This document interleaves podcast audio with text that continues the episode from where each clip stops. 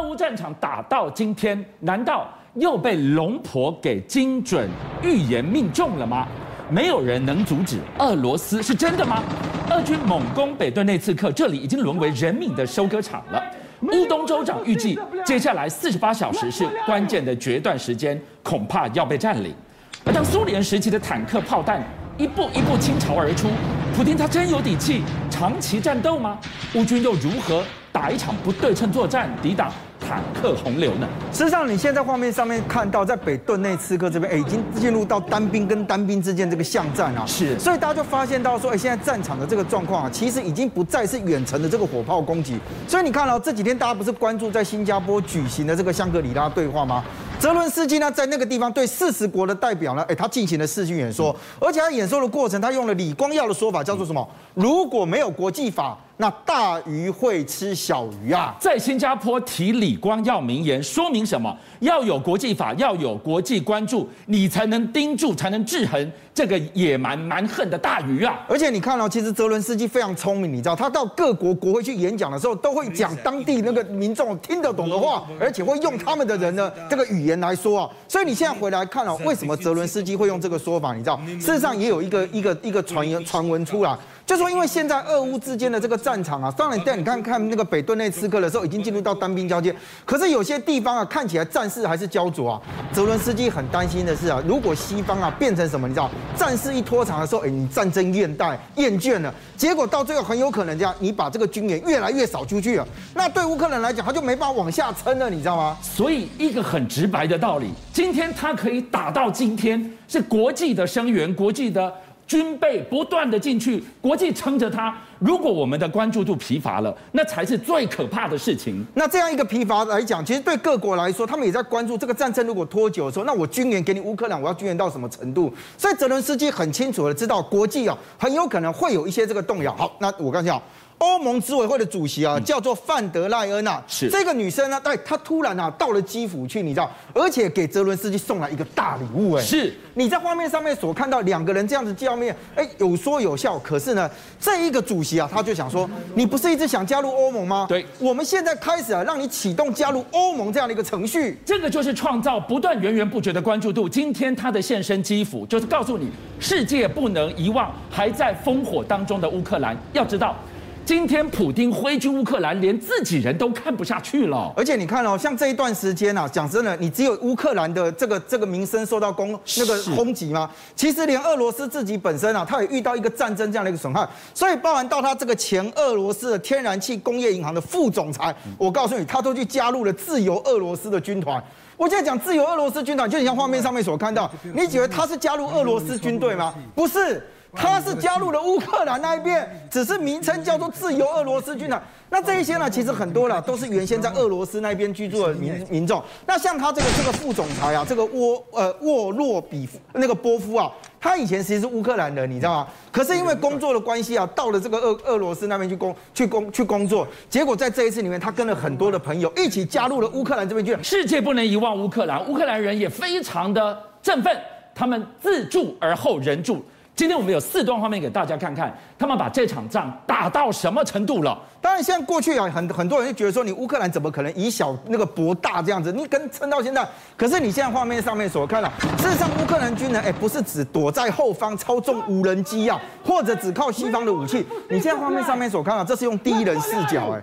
他们把摄影机直接别在这个所谓战士的那个头盔上面，然后呢，跟着他们的部队一直往前进。北顿内茨克进入巷战血腥的短兵相接，这个是主观镜头哎。而且你现在在那个画面上面所看到，他们其实是不断的在前进哎，他的前方都有这个所谓俄罗斯的军人跟他们在对战。可是你看啊，他在突围的过程当中，我们刚刚讲，他不是转进，不是转过来跑，他是不断的把部队往前推进，往前推进，而且在前进的那个过程当中，哎，他还不断的啊这个开枪要击杀敌人，所以。你看起来，这个乌克兰军人这个时候，哎，你们看，像画面上这样，大家还不断的哎变换阵地的过程当中，而且还不断的这个开枪，所以对很多人来讲，就说你乌克兰军人展现出能战的这样一个能力，西方的武器对他有多重要？你看哦，在最近大家发现到基辅居然出现一个战鬼，嗯，这个战鬼可怕的地方是什么？你知道？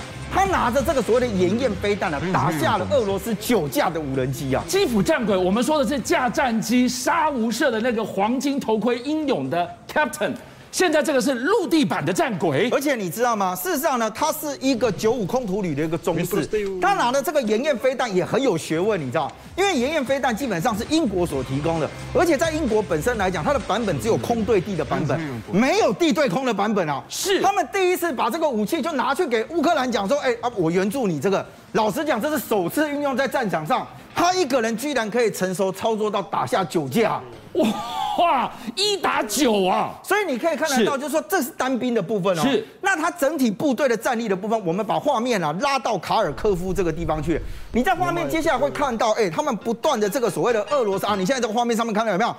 那个整个的那个战场上面啊，透过无人机的整个镜头这样调的调整，他们干嘛？他们在提定位。他抓到了整个位置之后，把坐标发给他后方的炮兵单位，好就像现在这样开始一炮一炮的轰击。而且你有没有发现，他直接打到就是建筑物。他没有打到空地，哎，准的呢。所以呢，哎，这是乌军的四十炮兵旅，你知道吗？他们其实对于这个坐标掌握到之后，那个地方啊，他们认为是那个俄俄罗斯军队的一个补给点。所以你看他打的位置，没有跟你这边乱打的。所以对于乌克兰的军人来讲，哎，他需要非常多的这个所谓的西方的援助，就在啊可以做精准的打击，包含到下面的这个画面，你可以看得到，俄军啊，齐老师讲，我们刚刚看到是建筑物是固定在那个地方的。车辆你总难打了，好，你现在画面上面所看，这是俄罗斯的 BMP One 的这个所谓的装甲车，事实上它是一个装甲运兵，可是我在讲话的过程当中，你有没有看到这一炮就这么一炮而已，精准的打到那里，第二发同样精准的弹着在附近哦。我讲实话，其实你现在看这个画面有点残忍。因为本来你现在在画面的右边的这个地方，是不是有看到有人在移动？是那个炮击打过去完了之后，接下来画面你会发现没有人移动的这样的一个痕迹了，已经没有活口了。所以它其实已经是完全被狙杀掉了，你知道？所以对乌克兰来讲，现在每一分一秒都很重要。为什么？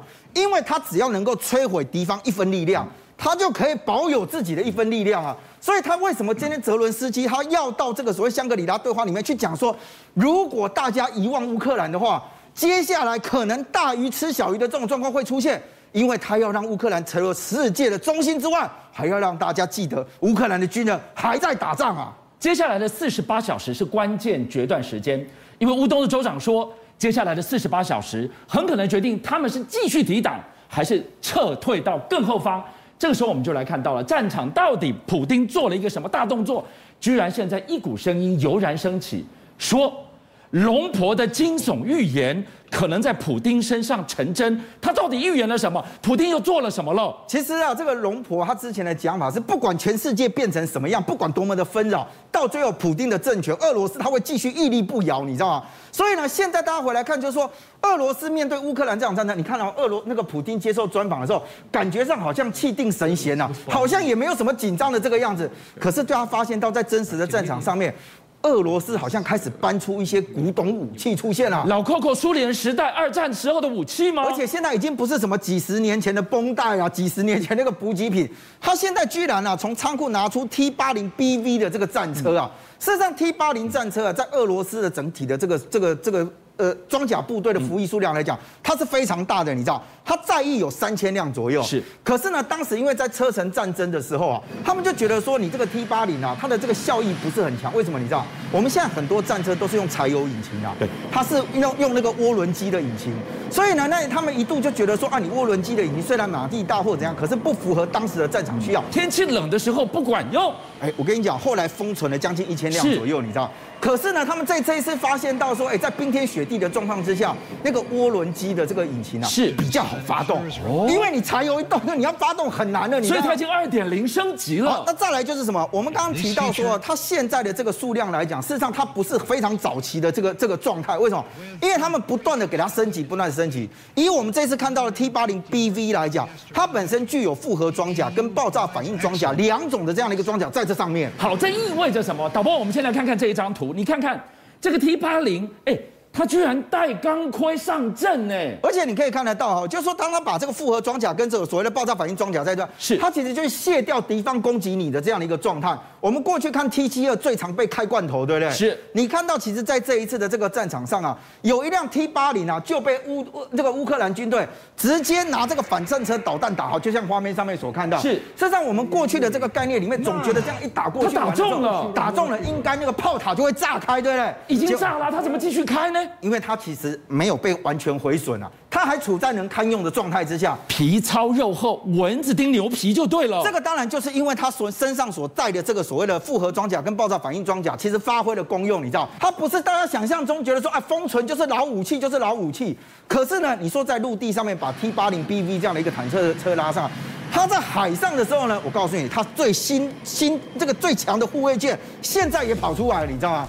可是呢，大家也觉得很怪。就像你下面画面所看到的，事实上呢，这个护卫舰呢，大家就觉得说，哎，它是应该是二那个最新型的，应该上面有非常大的防空火力啊。是，结果你可以看到，在舰上面居然带了一辆车，这辆陆地上的车开上甲板，哎，他不是要把车载去那个地方，是这辆车就驻守在它的甲板上面了。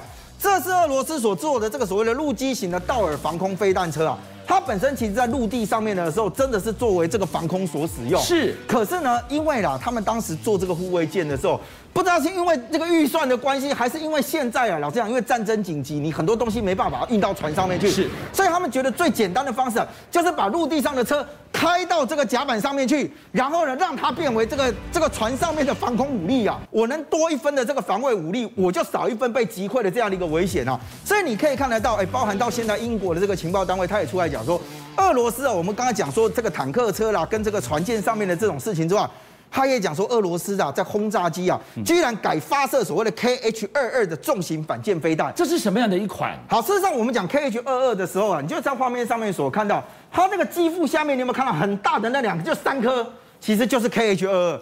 可是呢，它不是一个最新型的一个飞弹。是，老实讲呢，这个在过去的时期的时候，对美方来讲，确实是有产生一些危机。对，因为它当时针对这个所谓船舰在攻击的时候，它的射程有到六百公里左右，而且呢，射速呢，其实速度有到五那个五马赫。是，但重点是因为它的体积太大了，你知道，它一颗飞弹重五点八吨啊，差不多是一架米格十七的这个重量啊，拿关刀在杀。小鸡，而且其实更重要的是，以前呐、啊，这个所谓 KH 二二的时候，上面还可以装核弹，你知道？那这一次被拿来作为这个所谓的这个攻击武器的时候，因为它实在太重，它只能用那个轰炸机来炸。是，可是也暴露出来什么？就西方认为说，你今天拿这个来攻击乌克兰陆上陆上目标，是不是第一个你的先进的这个飞弹其实已经被打完了？嗯，所以你只能把这个库存的 KH 二二也都把它搬回来。好，你说我。精准武器打完了，但是说明什么？他已经准备长期开打，他要打到什么时候？他做好想定跟模拟了吗？好，这就是另外一个问题啊！大家都觉得说，哎，你俄乌克兰跟俄罗斯间，大家在这一场战争里面，究竟你的地面目标达到什么程度？那如果俄罗斯你今天不断的想要去撑去撑的时候，现在有一个说法，说什么？说呢，普丁其实啊，他们已经拟定好往后四个月的战争计划。四个月打到十月了吗？哎，你如果打到十月，说真的，那个对很多国家来讲，都会是一个很大的折磨煎熬。泽伦斯基为什么会担心人家会有什么战争的疲倦感跟厌怠症？他担心西方国家因为战场一拖久了之后，如果中断了援助，那乌克兰要怎么撑下去啊？邀请您一起加入五七报新闻会员，跟俊相一起挖真相。